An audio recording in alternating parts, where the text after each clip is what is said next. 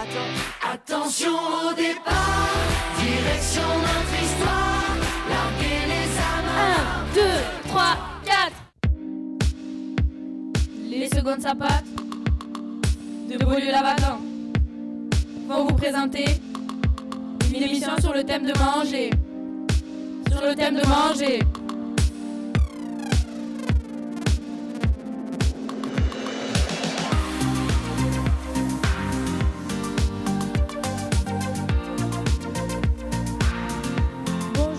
Toutes et à tous et bienvenue sur Abloc Radio pour notre émission du jour réalisée par les secondes sapates du lycée Lavacan situé à Pavie. de la semaine Radio Session 2020 est Manger. Nous nous sommes amusés à interviewer des professionnels dont une sage-femme pour parler de l'allaitement, un médecin généraliste pour la nutrition, des personnes qui nous ont parlé de leur surpoids et de l'opération qu'elles ont subie. Et pour finir, les restos du cœur.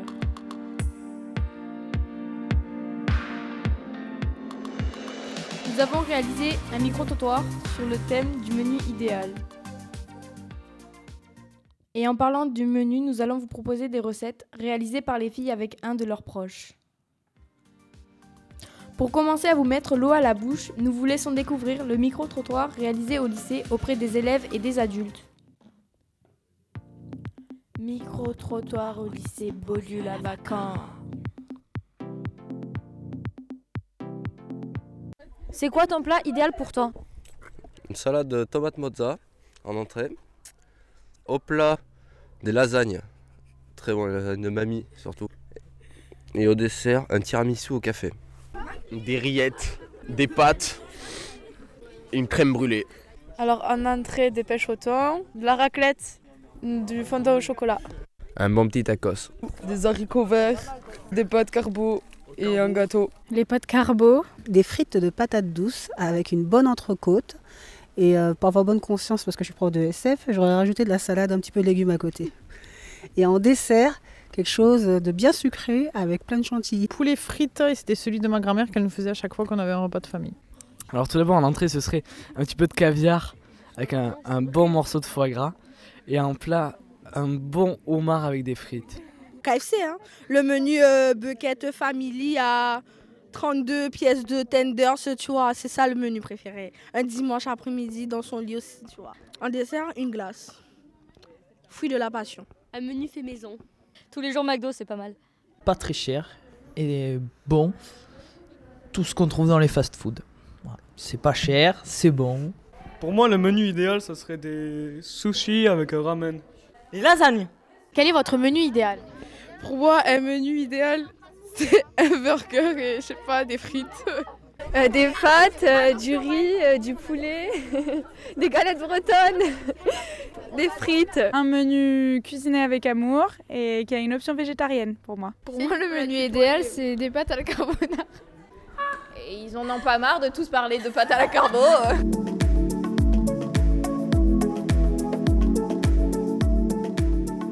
En parlant de menu, certaines d'entre nous ont fait partager des recettes qu'elles ont préparées avec amour avec leurs proches. M'appelle Elsa, je suis une amie de primaire de Maëlys. Je suis en seconde au lycée des lecteurs. Donc on va préparer des escargots au chocolat, une recette qu'on avait déjà réalisée euh, en maternelle. On aime cette recette parce qu'elle nous fait penser à nos souvenirs euh, d'école. Pour préparer cette recette pour 4 personnes, nous avons besoin de 35 g de chocolat, de la pâte brisée, 50 g de farine, 20 g de beurre, 20 g de sucre en poudre, un jaune d'œuf et de l'eau. On commence par mettre du beurre et du chocolat dans un verre qu'on va faire fondre au micro-ondes.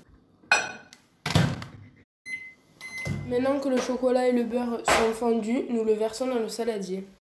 On a versé 20 g de sucre dans le mélange du chocolat et du beurre.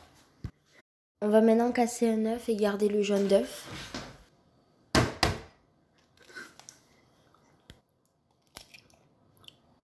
On vient d'ajouter le jaune d'œuf au mélange. On va maintenant ajouter les 50 g de farine.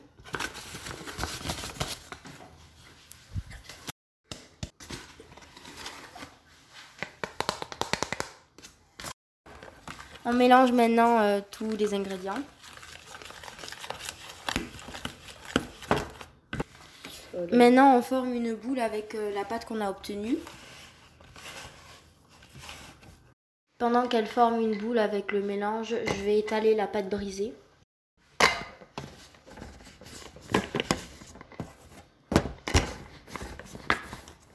On place la boule de mélange au milieu de la pâte brisée et nous l'étalons à la même dimension. Maintenant que les deux pâtes sont étalées, nous les roulons ensemble.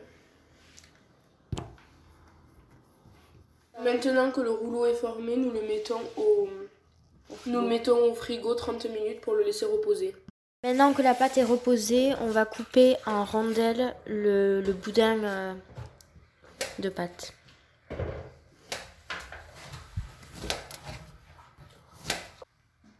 Nous avons mis au four 20 minutes les escargots.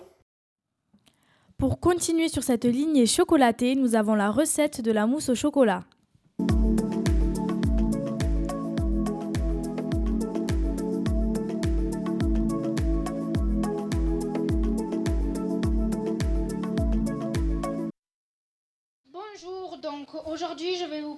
Une recette. La recette de la mousse au chocolat.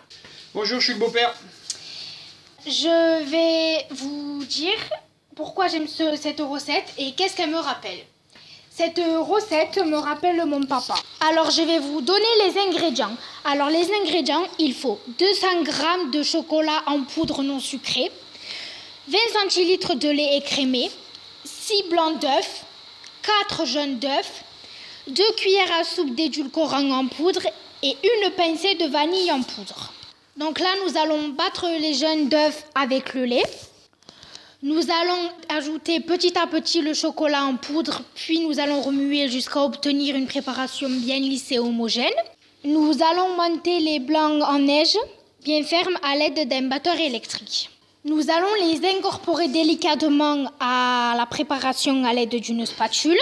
Nous allons verser la mousse au chocolat dans des verrines et nous allons les placer deux heures au frais minimum avant le service.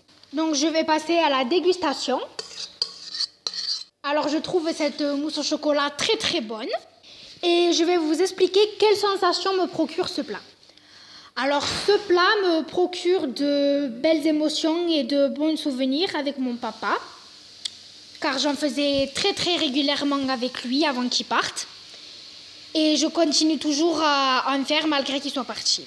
Donc voilà, c'était la recette de la mousse au chocolat. À très bientôt Et pour finir sur une note aussi sucrée, voici la pâte sablée.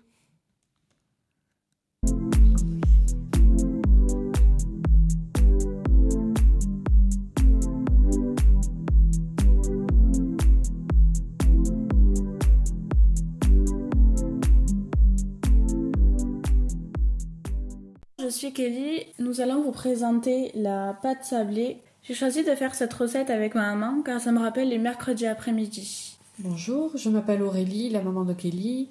Pour cette recette, il va falloir un œuf entier, un quart de cuillère à café de sel, 125 g de sucre poudre, 125 g de beurre, 250 g de farine tamisée plus farine ordinaire et un parfum au choix, vanille, rhum, euh, mais bon, la vanille est meilleure. Maintenant que nous avons euh, préparé les ingrédients, il faut faire casser l'œuf. On va casser l'œuf dans le saladier. Après, il faut y ajouter le sel et le sucre. Et après, on doit battre le mélange au fouet. Donc maintenant, nous allons le battre. Une fois que c'est bien mélangé, nous allons verser la farine et incorporer le parfum. Et après, on doit mélanger. Et euh, après, on mettra la pâte dans nos doigts. Après avoir fait le sucre, nous allons tamiser la farine. Maintenant que le mélange est fait, il faut le verser sur le plan de travail, y ajouter le beurre et continuer à le malaxer avec les doigts. Bien malaxer pour obtenir une boule. Une fois que vous avez obtenu la boule, l'étaler avec euh, le rouleau à pâtissier. Une fois la pâte étalée, mettre du papier cuisson sur une grille et par la suite prendre des euh, emporte-pièces, faire des euh, dessins avec et les mettre sur la grille et au four. Une fois la pâte étalée, il faut qu'elle fasse 5 mm d'épaisseur. À thermostat 5 au four ou à 160 degrés pendant 20 minutes.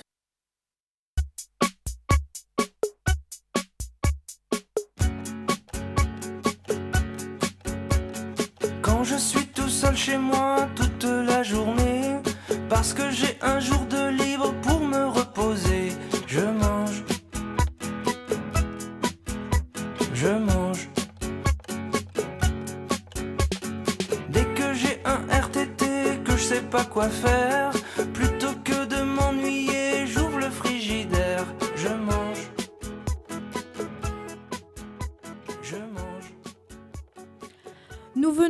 d'écouter Je mange de Old Laf.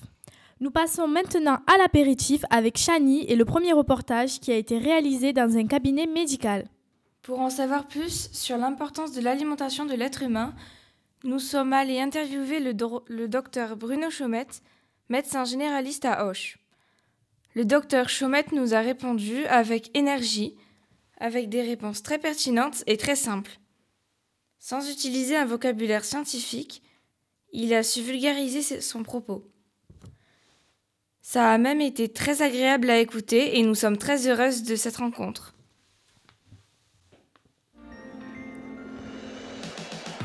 Interview chez le médecin.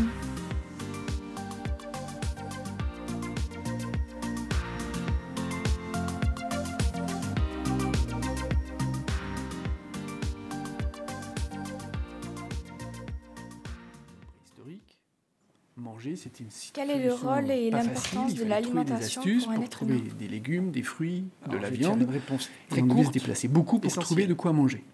D'accord? Maintenant, on va essayer Et puis petit à petit, l'homme s'est amélioré, il a domestiqué des animaux, il a appris à cultiver et à se nourrir. La conséquence de ça, c'est qu'il faut qu'on ait bien une réflexion sur ce qu'on mange. Qu'est-ce qu'on veut manger? Une mauvaise nutrition peut-elle amener à des troubles alimentaires ou autres maladies? La réponse, tu connais la réponse, c'est oui. Bien sûr qu'une mauvaise nutrition, ça va modifier le fonctionnement de notre corps. Moi, j'ai juste te raconter une histoire. Euh, j'ai eu l'occasion de partir avec un- une classe, faire un séjour de ski. Et comme toujours, une classe, j'étais en, c'était troisième, des classes de troisième. Et euh, moi, j'étais l'étudiant en médecine qui les accompagnait. Quand on part en, en classe de ski, qu'est-ce qu'on fait Dans le sac, on a les vêtements, mais on a aussi un énorme sac de bonbons pour partager avec les copains et les copines. On est d'accord Classique. Et dans le groupe, il y avait deux filles qui avaient un gros sac de bonbons. Et les deux premiers jours, je te promets, elles ont mangé leurs bonbons. Moi, je les voyais à table, elles ne mangeaient pas tellement, elles n'avaient pas faim parce qu'elles avaient mangé leurs bonbons. Mais sur les skis, elles débutaient. Et franchement, les deux premiers jours en ski, ça a été l'enfer pour elles. Et un beau jour, elles s'énervaient, elles s'irritaient. Un beau jour, on leur a dit Mais arrêtez les filles, mangez comme tout le monde. Virez les bonbons, reposez-vous, buvez de l'eau. Et ben, tu me croiras si tu veux, mais deux jours après, c'était les filles les plus joyeuses du groupe et qui se débrouillaient le mieux en ski. Elles avaient repris une alimentation, elles s'hydrataient, elles arrêtaient de manger que des bonbons. C'est très rapide, hein Euh, le risque d'une mauvaise nutrition sont-elles différentes d'un enfant à un adulte et euh, d'une personne âgée? La réponse est oui, bien sûr, oui. L'enfant, il est en développement. C'est-à-dire tout ce que vous vivez, vous, enfant, c'est quelque chose de toujours nouveau. C'est la première construction. Quand on est adulte, c'est pareil, c'est-à-dire qu'une alimentation d'adulte, si elle n'est pas équilibrée, l'adulte va commencer petit à petit à développer des maladies, à être moins en forme, à moins bien récupérer. Et pour la personne âgée, c'est pareil. Il n'y a pas de limite en fait, c'est toujours la même règle. Je mange pour être en forme et je mange pour préparer l'avenir. Pourquoi sommes-nous attirés par des aliments gras ou sucrés alors que nous savons qu'ils sont mauvais pour la santé? Pourquoi? Je ne sais pas. Je ne sais pas pourquoi. Pourquoi on va chercher le sucré et le gras? Euh, Je crois qu'il y a une part d'habitude. C'est-à-dire que quand tu as l'habitude de manger peu sucré, dès que c'est un peu trop sucré, il y a une réaction de dégoût. Le gras, je n'en parle même pas. Quand tu es habitué à manger léger, un plat gras, tu n'arrives pas à faire face. Et je pense qu'il y a une sorte de conditionnement, si tu veux, qui fait que si tu es habitué de manger très sucré et très gras, bah, tu es dedans. Et ce qui est très important, c'est que ce conditionnement, il peut changer. C'est jamais bloqué dans notre vie. Tout peut changer, tout le temps. Tes habitudes alimentaires peuvent changer, tes habitudes d'activité physique peuvent changer. Quels conseils pouvez-vous donner pour avoir une nutrition saine? Alors moi, le conseil que j'utilise, c'est un document. J'utilise un document qui s'appelle la pyramide des aliments. Alors on va la commenter comme on devrait le faire en, biologie. On regarde d'abord l'ensemble avant de lire les détails. Dans l'ensemble, qu'est-ce qu'on voit? On voit une pyramide et on voit que à la base est écrit ce qu'il y a de plus important et au sommet est représenté ce qu'il y a de moins important. La première ligne, c'est quoi? C'est l'activité physique. Ensuite, le deuxième point important, c'est les apports en eau. Si on veut manger équilibré, les repas principaux, on devrait les composer en piochant un aliment de chaque case. C'est-à-dire un fruit, un légume, comme on a dit que c'était la première ligne de base, on appuie notre alimentation sur le légume. C'est ça la part importante. Et puis après, un féculent, un peu de pain, et puis un peu de viande, un peu de fromage, mais beaucoup moins par rapport à la ligne initiale. Le corps gras, il sert à la cuisson. Et les sucreries, les bonbons, c'est une fois de temps en temps, mais c'est pas automatique. Nous continuons notre dégustation avec Une entrée proposée par Kelly, Kellyanna, Morgan et Angelina et leur reportage sur l'allaitement. Je m'appelle Kellyanna et avec mon groupe, nous avons fait un reportage à Auch avec Lydia Buscail. Elle est sage-femme libérale depuis 8 ans. Nous lui avons posé des questions sur le thème de l'allaitement et de son importance pour le développement du bébé. Nous avons été très attentifs à ses réponses qui nous ont appris beaucoup de choses. Interview d'une sage-femme sur l'allaitement.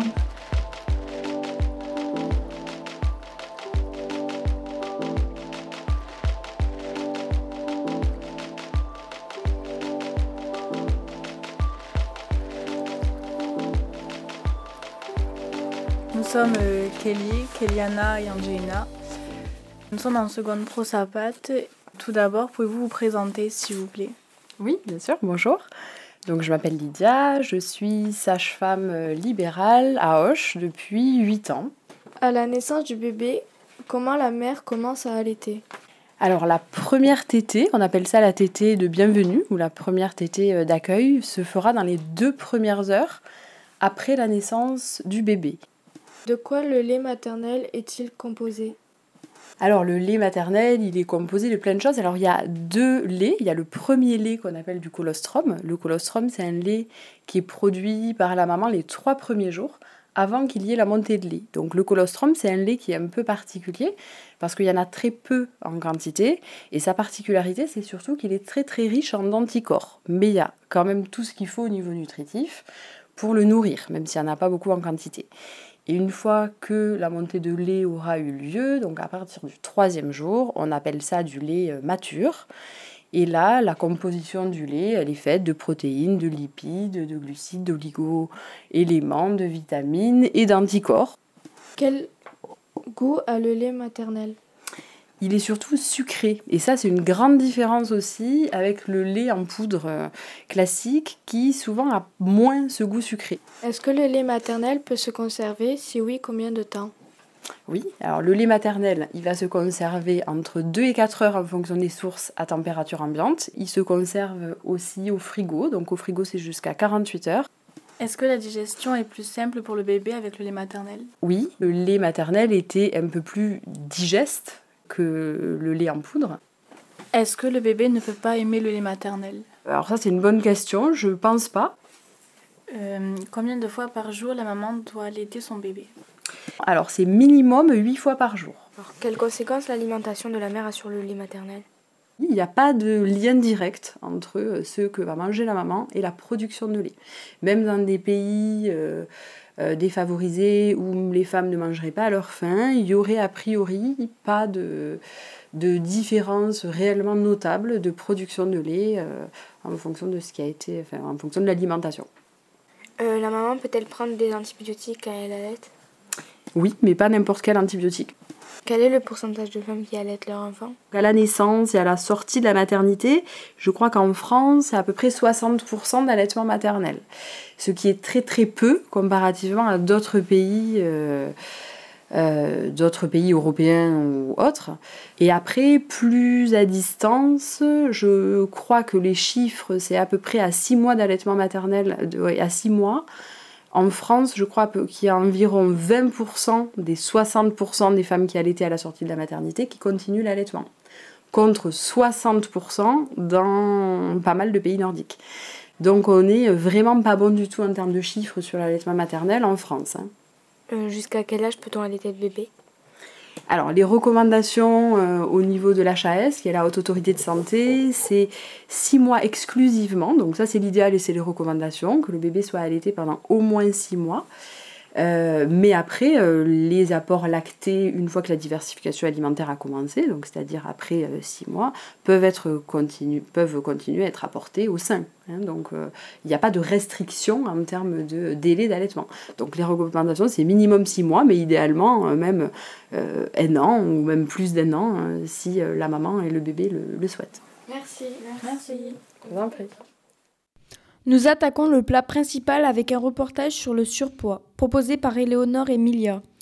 Moi, c'est Milia et avec Éléonore, nous avons posé des questions à des personnes qui ont vécu le surpoids. Après des années de mal-être, ils ont eu recours à la chirurgie bariatrique. Ils nous parlent de leur renaissance.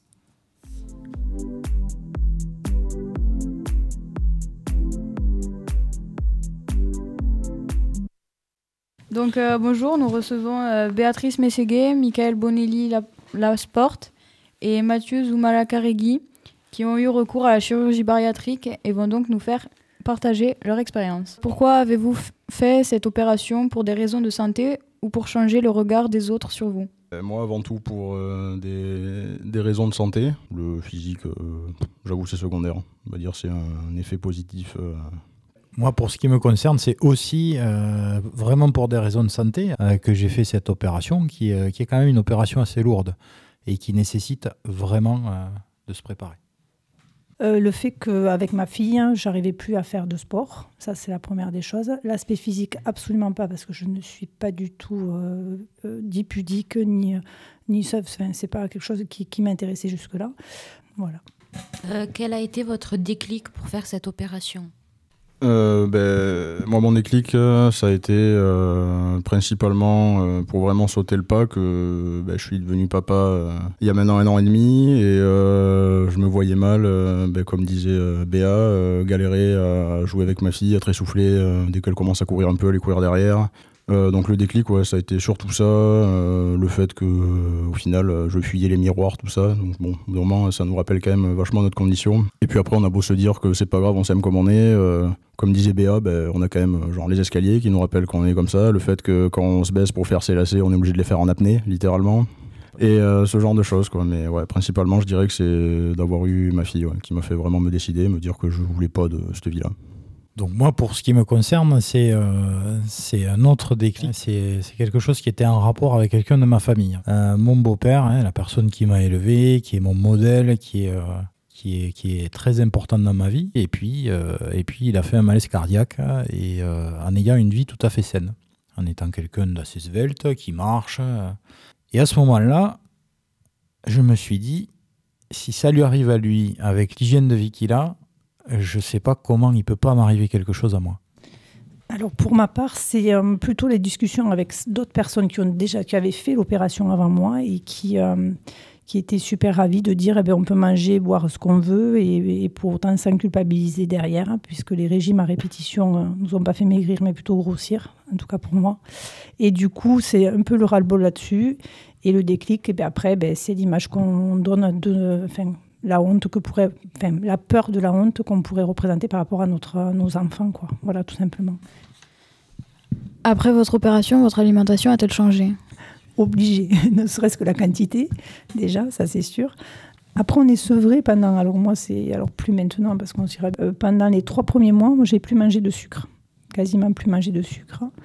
Euh, pourquoi? Parce que c'était soit on mangeait le plat, soit on mangeait le dessert. Mais ça, ça dure les deux, trois premiers mois. Enfin, pour moi en tout cas. Je préférais manger un peu de salé, pas de sucré, etc. Et on- j'ai été tellement sevré de sucre hein, qu'à la fin, quand j'ai commencé à remanger un peu de sucre, mais j'ai trouvé que tout. Un gâteau, pour moi, c'était, c'était même euh, vraiment pas bon, quoi. Euh, Psychologiquement et physiquement, comment avez-vous vécu après cette opération? Extrêmement non, bien. euh, oui, oui, oui, psychologiquement, ben, euh, le truc c'est que psychologiquement, il faut, il faut se préparer à l'opération, mais surtout avant. Voilà, faut être sûr qu'on a bien compris ce qu'impliquait l'opération, qu'on n'en attend pas trop, euh, qu'on sait ce que ça engendre derrière, hein, comme on disait, donc au niveau de la, prise de nourriture, tout ça, au niveau des repas. Euh, physiquement et psychologiquement, comment l'opération, ben, psychologiquement c'est bien parce que ben, on voit les, effets. hein. C'est-à-dire que moi, depuis que j'ai depuis que j'ai fait l'opération, euh, en comptant, mettons le, oui, moi je suis fou. En comptant le, le, le, régime début août, euh, moi depuis l'opération, euh, j'ai perdu ben, en gros 36 kilos quoi, déjà. S'il y a un travail à faire sur sa personne, de s'approprier son corps qui change et de, ben, constater qu'au final, euh, le corps ne nous définit pas forcément en tant que personne. C'est un des aspects non négligeables, mais on est plus que ça. quoi. Mais moi, pour ma part, j'ai retrouvé euh, la physionomie que j'avais quand j'avais 20 ans. Donc, du coup, euh, et quand je me regarde en photo avec euh, ma physionomie, enfin, la physionomie que j'avais quand j'étais obèse, je ne me reconnais pas sur les photos. Je, mais vraiment, hein, je ne sais pas que c'est moi. Je, regarde la photo, je me dis, mais c'est pas possible, c'était pas moi. Et maintenant, je me vois sur les photos comme j'étais il y a 20 ans. Bon, vrai, il y a les rides en plus, bien évidemment, mais parce que j'ai pris quelques années. Je m'y étais préparé et en fait, je suis né il y a trois ans. Euh, j'ai redécouvert qui j'étais il y a trois ans. Et chaque jour est un, bo- un- un bonheur sans aucune mesure avec euh, ce que j'avais vécu euh, jusque-là. Combien de kilos avez-vous perdu? Euh, ben moi, j'ai perdu 55 kilos. Euh, voilà. Donc là, je faisais euh, 135 kilos. J'en fais entre euh, 80 81. Je triche, je prends mon appli qui me sert à suivre mon poids. Euh, bah, depuis l'opération, ce que je disais, j'ai perdu, euh, enfin pas depuis l'opération, depuis le début de la démarche, donc régime plus opération. Euh, là, pour l'instant, j'en suis à 36 kilos et de moins, et ça continue de descendre. C'est-à-dire que là, bah, de toute façon, j'ai rien, rien à cacher, je m'en fous. Je fais, je fais en gros 119 kilos et le, jour de, le jour de mon entrée à l'hôpital où j'ai pris le rendez-vous et où on a commencé le régime préopératoire, j'étais à 155 quand même. Moi, je faisais, j'ai eu fait maximum 125 kilos, mais quand je me suis fait opérer, je faisais plus que 118 kilos. Et là, maintenant, je fais 73 kilos. Voilà. Mais merci beaucoup. On vous remercie d'avoir témoigné pour cette opération. Et merci beaucoup à vous de nous avoir donné la parole. Et puis, je pense que c'était important de, de donner euh, aussi notre sentiment parce que je pense qu'il y a vraiment des gens qui, qui avaient besoin de, de comprendre qu'il y a des possibilités qui existent et qui surtout ne doivent pas rester seuls face à ces problèmes-là. Merci.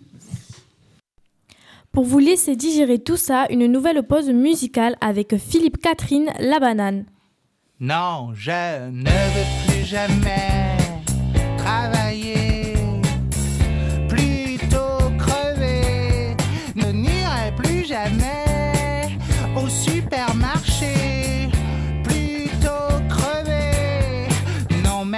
laissez-moi, non mais laissez-moi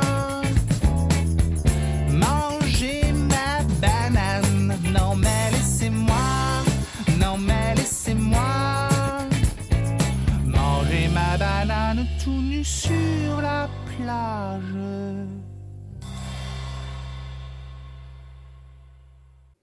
Nous nous retrouvons enfin pour le dessert avec un reportage sur la maison des ados, réalisé par Cathy, Maëlys, Camilla et Justine. Cathy, c'est à toi. Justine, Maëlys, Camilla et moi-même, Cathy, sommes allés à la rencontre de, de Monsieur Pablo Munoz, infirmier à la maison des ados à Auch. Nous voulions lui poser des questions sur les troubles alimentaires, que l'on connaît sous le nom d'anorexie ou encore la boulimie. Ce moment passé avec lui était stressant au début, mais il a su très vite nous mettre à l'aise. Interview à la maison des ados. On vient d'arriver à la maison des ados. Bonjour. Bonjour. Bonjour. On vient ici pour vous poser quelques questions sur les maladies liées à l'alimentation. Y a-t-il des spécialistes de troubles de l'alimentation à la maison des ados? Non, il n'y a pas de spécialistes des troubles de l'alimentation. Il y a des spécialistes, euh, j'allais dire, de l'adolescent. Comment nouez-vous le dialogue avec les jeunes que vous recevez? Bah, on essaye de, on essaye d'être à l'écoute. On essaye de, de comprendre euh, ce qui se passe. Euh, Il n'y a pas de jugement. Ça, c'est Comment repère-t-on la boulimie?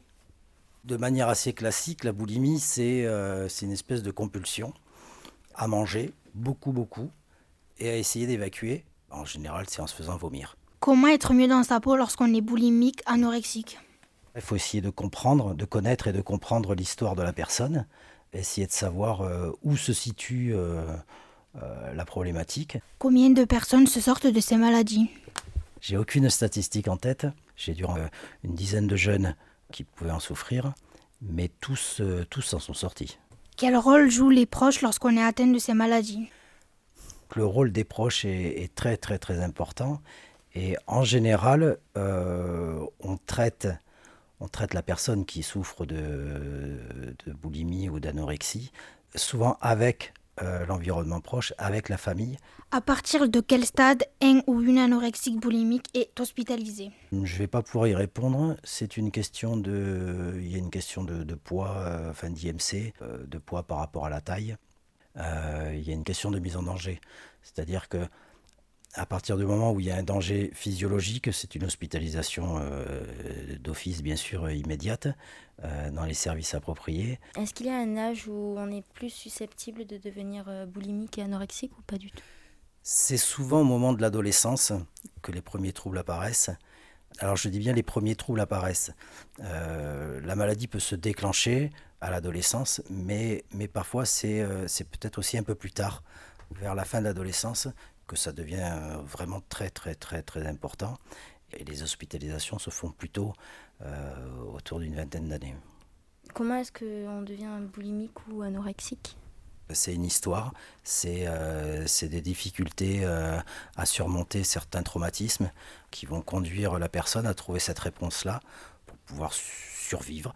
On peut beaucoup de questions par rapport à ce que le corps a pu supporter euh, je pense notamment à des viols, je pense notamment à, des traumas liés, euh, liés à l'enfance, autour de la question du corps, qui peuvent faire euh, remonter sous forme d'anorexie de, ou de boulimie ce qu'on ce n'arrive pas à gérer. Quoi. Est-ce et l'anorexie sont-elles dangereuses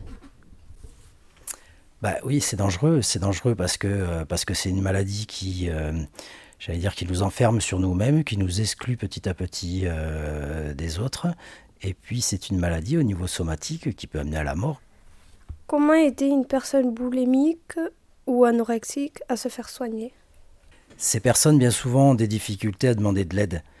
Je pense à l'anorexie où il y a, il y a beaucoup de, de jeunes qui vont regarder des images de mode et qui vont regarder euh, tout un tas d'émissions euh, d'émissions à la télé où, euh, où, l'important c'est de répondre à des canons de, beauté très, très, très stricts. Et donc elles vont justifier en fait le fait de ne pas manger par, par cette volonté de, de pouvoir maîtriser son corps et de pouvoir devenir belle. Mais bien souvent, il n'y a pas la conscience du, j'allais dire, de la souffrance du mal-être. Donc c'est pas facile, en effet, de pouvoir y accéder, de pouvoir euh, leur faire toucher du doigt euh, que bah, qu'il y a une origine autre, qu'il y a un trauma bien souvent, et, euh, et qu'il faut le traiter. Comme vous l'avez bien compris, manger c'est important, mais malheureusement, nous n'avons pas tous cette chance. C'est pour ça qu'on ne voulait pas oublier les personnes qui ont besoin d'aide pour manger à leur faim. Nous vous laissons tout de suite pour le dernier reportage sur le Resto du Cœur. Éléonore, nous t'écoutons. Avec Milia, nous avons été accueillis au, dépôt des Restos du Cœur à Auch par Hubert et Henri, qui ont témoigné avec passion et gentillesse de leur travail au sein de l'association. Interview au Resto du Cœur. Arrivé devant le dépôt des Restos du Cœur, on voit à l'intérieur euh, de la nourriture et là nous allons rencontrer les personnes. C'est parti. Oui, Henri Santisteva. Je suis responsable de la collecte dans le département et responsable des animations des Restos du Cœur. Bonjour, euh, Hubert Doga, responsable du centre d'Auch et vice-président départemental des Restos du Cœur. Pouvez-vous nous présenter les objectifs des Restos du Cœur? Un objectif principal, si vous voulez, c'est la nourriture, certes, puisque c'est la base un peu de notre euh, solidarité, en fait, si vous voulez, de notre engagement individuel. Mais il faut comprendre quand même que ça, c'est le début parce que tout le monde a besoin de manger. Mais en fait, ce qui nous intéresse à nous aussi, Restos du Cœur, c'est pas que ça, c'est pas que la nourriture. Ce qui nous intéresse, c'est le côté humain de la chose. Voilà, la nourriture est une, porte d'entrée, mais une porte d'entrée pour resocialiser, si on peut se permettre d'employer le mot, les personnes qui en ont besoin. La nourriture, c'est la base, c'est vrai, je le répète, mais il n'y a pas que ça dans la vie. Dans les repas que nous euh, prévoyons, si vous voulez, on fait très attention aux protéines. C'est important de savoir qu'une nourriture doit être équilibrée. C'est pas n'importe quoi. Autrement dit, on leur réapprend, malheureusement parce qu'elles ont perdu, pour X raisons, hein, ils ont perdu l'habitude d'avoir des repas équilibrés. Nous, on essaie de toute façon euh, systématiquement d'avoir des repas équilibrés. Combien de personnes nourrissez-vous en moyenne par jour? Nous recevons donc bien sûr, nous pour Roche par exemple, 190 familles. Est-ce que vous distribuez des repas ou est-ce que ce sont les personnes qui doivent venir vers vous? On distribue uniquement que des produits alimentaires, donc euh, c'est tout, on ne distribue pas de repas nous. Voilà, mais il y a bien un barème, effectivement, euh, on n'arrive pas comme ça en disant j'ai faim. Très bien. Il n'y a aucun problème là-dessus, j'ai faim, on peut comprendre. Mais pour pouvoir distribuer afin que tout le monde soit sur un pied d'égalité, parce que quand même, euh, il faut quand même faire attention, on, on essaie de ne pas faire n'importe quoi. D'où vient la nourriture que vous distribuez On a quatre grosses ressources de dons. On a euh, le don du particulier, celui qui vient, qui amène. euh, J'ai vu l'autre jour, par exemple, quelqu'un qui amenait de l'ail, mais il n'a pas amené euh, un kilo d'ail, il a amené 250 kilos d'ail quand même. Ensuite, il y a la, collecte nationale. Ça veut dire que sur le plan national et sur le plan local, l'an dernier, on a ramassé 34 tonnes de nourriture. Et euh, ça nous permet quoi d'avoir un fonds important. Il y a également euh, toutes les semaines ce qu'on appelle la ramasse. Vous savez que euh, la loi interdit au commerce de jeter la nourriture invendue ou, ou qui, qui est à la limite de, de la possibilité d'être vendue. On va chercher cette nourriture qui normalement serait destinée non pas à être jetée à la poubelle, mais qui est bien sûr largement consommable, puisqu'on est juste dans les dates limites. Euh, Quels sont les aliments que vous distribuez le plus? On n'a pas d'éléments. Alors. Oui, mais les- alors il faut, il faut éviter justement de donner que des pâtes. Enfin, vous voyez ce que je veux dire? Dans la mesure où on prend des menus équilibrés, parce que encore une fois, si nous mangeons que des pâtes, je veux bien, mais c'est pas tellement équilibré, quoi. hein. Même si c'est le fond de l'alimentation. Euh, Quelle somme représente la nourriture distribuée chaque année Le repas distribué correspond à 1 euro, on dit. Je pense que c'est d'ailleurs pas une bonne chose de, de- de chiffrer ça parce que, euh, encore une fois, dans la mesure où vous équilibrez un menu, euh, vous pouvez avoir un menu à 7 euros, l'autre qui va faire 10 euros, l'autre faire une moyenne, c'est très compliqué. Pour les personnes accueillies lors de la distribution, nous mettons en place la, la distribution accompagnée. C'est-à-dire que la personne, parce que nous avons des personnes qui, bien sûr, ne mangent pas de porc. Nous avons aujourd'hui des végans qui ne mangent plus du tout de viande. Mais nous avons euh, également des, personnes qui souhaitent avoir tel ou tel alimentaire plutôt qu'une autre forme d'alimentaire. Eh bien, on, s'oriente donc dans cette distribution accompagnée, de manière à ne pas imposer non plus systématiquement tel ou tel al- alimentaire qui ne pourrait pas être consommé éventuellement, pour ne pas gaspiller. Donc. Mais Merci de nous avoir accueillis et d'avoir répondu à toutes nos questions. Bah, écoutez, merci à vous. Merci à vous.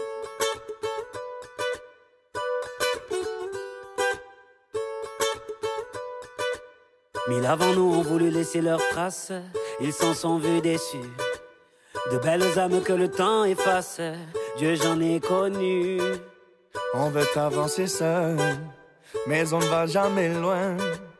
Suffirait qu'on le veuille pour aimer nos voisins. C'est pas la mer à boire, pas l'océan non plus. Pour dessiner l'histoire, il faut nos mains tenues. Chanter dans les campagnes et danser dans les rues. Demain, demain, on gagne. Demain, demain, tenu. On. Trace.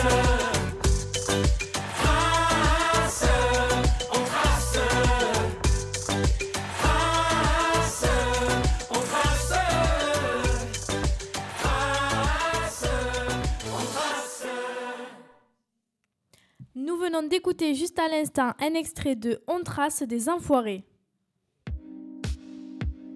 Les secondes sapates de Beaulieu Lavacan vont vous présenter une émission sur le thème de manger. Sur le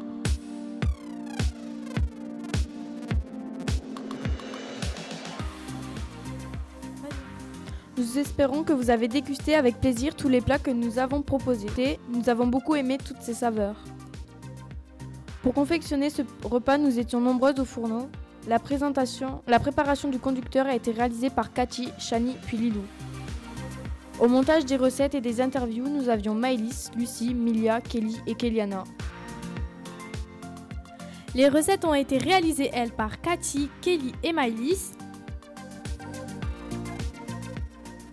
Puis l'habillage a été fait par Milia, Keliana, Kelly et, Éo- et puis la technique en régie a été réalisée par Justine, Camilla et Angelina. Nous tenions à remercier chaleureusement toutes les personnes qui ont accepté notre invitation dans la préparation de ce menu. Le docteur Bruno Chaumette, Lydia Buscaille, sage-femme, Béatrice Mességué, Michael Bonelli Lasporte et Mathieu Zoumalacaregui pour leurs témoignages sincères et émouvants. Pablo Munoz, infirmier à la maison des ados. Et Hubert Doga et Henri Santisteva pour les Restos du Cœur. Merci à tous et au revoir.